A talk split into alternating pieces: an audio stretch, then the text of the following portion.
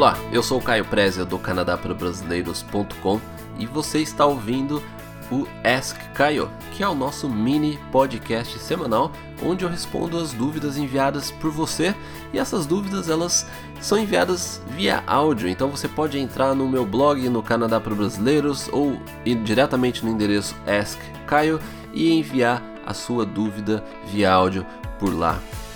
Então vamos agora ouvir a pergunta enviada pela Fernanda. Boa tarde, Kai. Meu nome é Fernanda, eu sou de Brasília. É, eu quero fazer um college de dois anos no Canadá e depois pegar aquele visto de trabalho que eles dão para quem se gradua lá, para trabalhar e dar entrada no, nos papéis de imigração. A minha dúvida é a seguinte: com essas mudanças que estão tendo na imigração, o Express Entry que vai começar em 2015 e tudo mais, eu queria saber se eu posso fazer um curso em qualquer área ou se é melhor que eu faça um curso em uma das áreas que eles estão precisando. E se eu tiver que fazer um curso nessas áreas que eles estão precisando, quais seriam essas áreas? Porque se eu começar um curso em setembro de 2015, eu devo me formar em 2017, 18 quase, sei lá. Então, é, eu fico um pouco perdida, assim, eu não sei qual curso que eu devo investir, porque são mais dois anos de estudo, né? Eu já estou me graduando aqui no Brasil e eu queria, assim, começar logo a minha vida, né?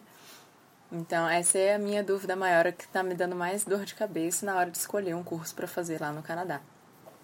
Então, espero que você responda a minha pergunta. Muito obrigada, seu site me ajudou bastante. Fernanda, primeiro, obrigado por ter enviado a sua dúvida. E esse tipo de, de dúvida que é né, mais relacionado ao planejamento, ela, eu tenho certeza que ela vai ajudar é, muita gente, né?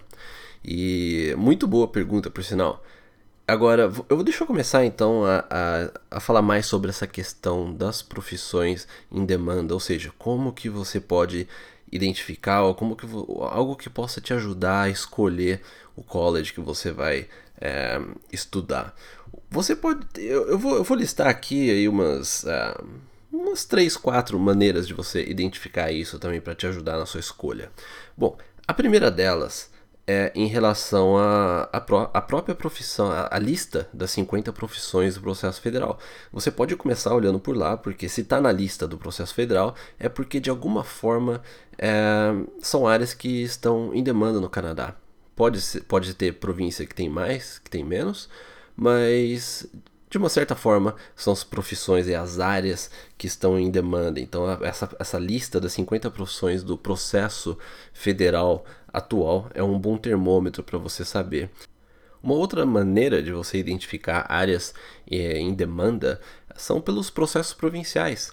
Cada província aqui no Canadá tem seu próprio sistema, né? seu, seu subsistema de imigração. E existem diversas categorias em cada província. Então, além das, das categorias padrões aí que a gente né, tá mais acostumado, que a gente comenta com mais frequência, que é, é se, caso você tenha uma oferta de emprego, é, você, você pode encontrar é, categorias específicas por áreas. Por exemplo, aqui em British Columbia tem categoria específica para pessoas na área de hotelaria.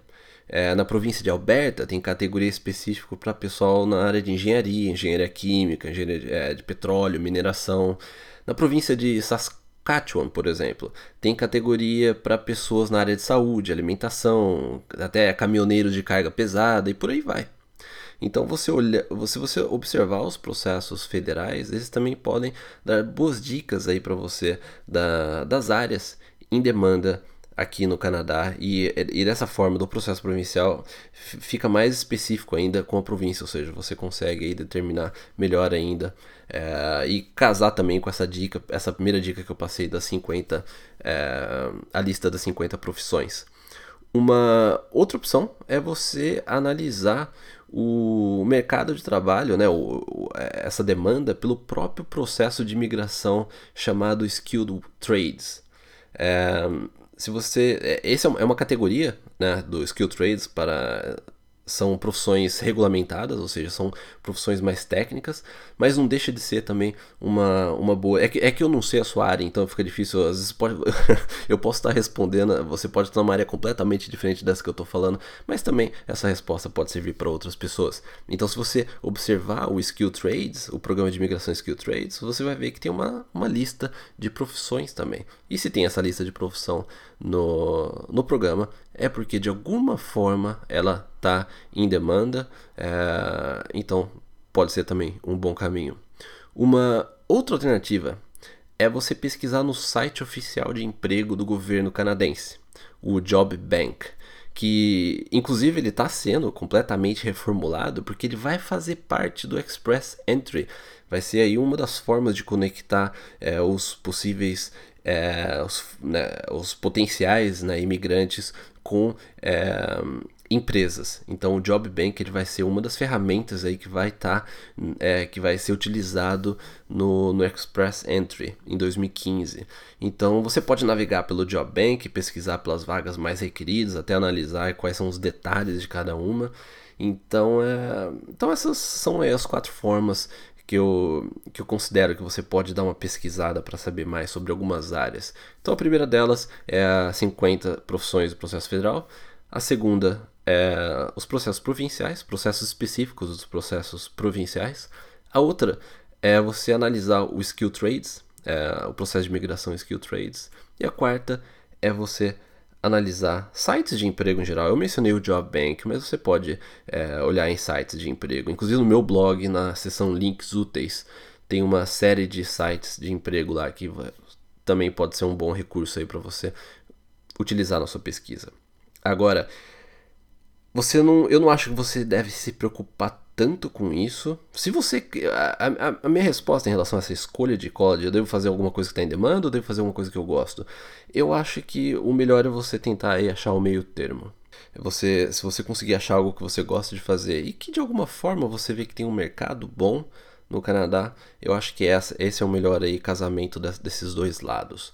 É, eu poderia aqui falar assim, não, é, segue só o que você está falando, mas, segue só o que você quer, mas de repente você pode pegar uma área que, que, que fica mais difícil conseguir emprego, ou uma área que é mais difícil. Às vezes não é nem conseguir emprego, você pode até conseguir emprego, mas é uma área mais difícil de ter uma empresa que vai te dar uma, uma oferta de emprego para você emigrar, por exemplo. Entendeu? Ou, ou uma área que não está listada atualmente no, no, no, nos NOCs ou tem uma cota é, limitada para o Canadian Experience, por exemplo.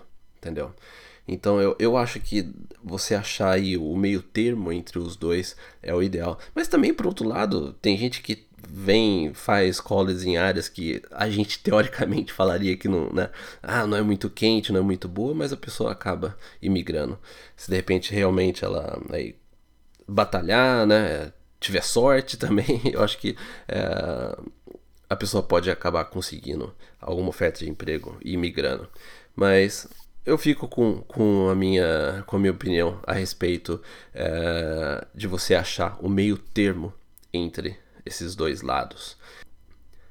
Ah, e deixa eu só completar, Fernanda, mais uma, um, um item que eu tava aqui, né, que, eu, eu, que, eu, que eu lembrei quando eu tava ouvindo a sua pergunta, eu falei, eu preciso mencionar isso, eu já tava esquecendo já. Como você disse, você pretende começar aí uh, em 2015, depois uh, você deve se graduar, ter, terminar o seu college de dois anos em 2017 ou 2018.